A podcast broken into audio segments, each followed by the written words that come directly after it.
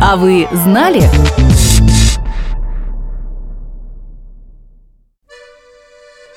Более 30 лет назад в клиниках США начала происходить больничная клоунада.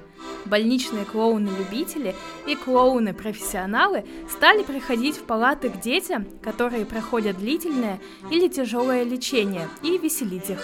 Это назвали социокультурной реабилитацией подопечных детских больниц. В нее входят игротерапия, арт-терапия и клоунотерапия. Вскоре движение больничных клоунов появилось и в других странах. Сейчас в мире работает более 30 организаций больничной клоунады, и волонтерских, и профессиональных. А в некоторых случаях клоуна рассматривают как полноценного работника детских больниц.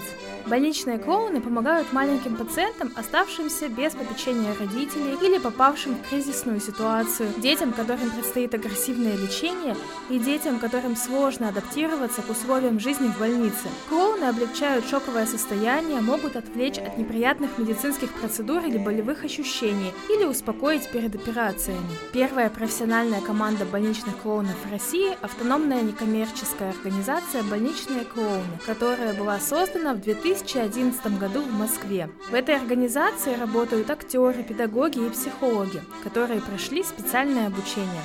Команда охватывает больницы еще пяти городов России, помимо Москвы.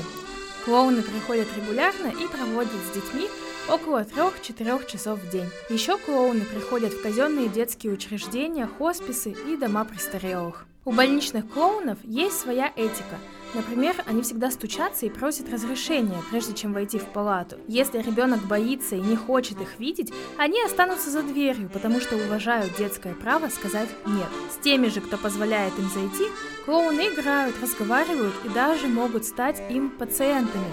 Предполагается, что если ребенок примерит на себя роль доктора, он будет меньше опасаться взаимодействия с настоящими докторами.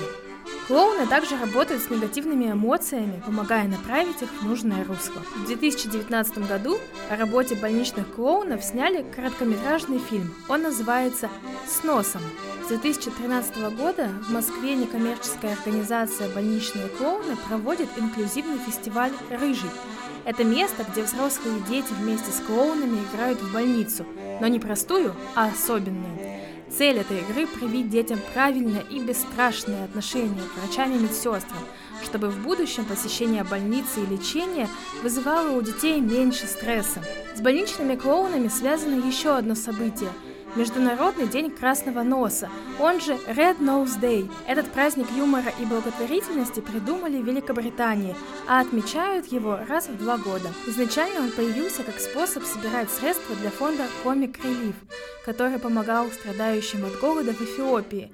Постепенно праздник стали отмечать и в других странах. В этот день люди покупают красные клоунские носы и жертвуют благотворительным организациям, которые им нравятся. А на телевидении и очных площадках проходят разные благотворительные акции, концерты и шоу. Некоммерческая организация «Больничные клоуны» также призывает устраивать в России свой День красного носа. Для этого достаточно купить нос, повеселить им кого-нибудь и сделать перевод в надежный фонд. Этот выпуск создан с использованием средств гранта победителя конкурса по приглашению «Школа филантропии», благотворительной программы «Эффективная филантропия», благотворительного фонда Владимира Потанина.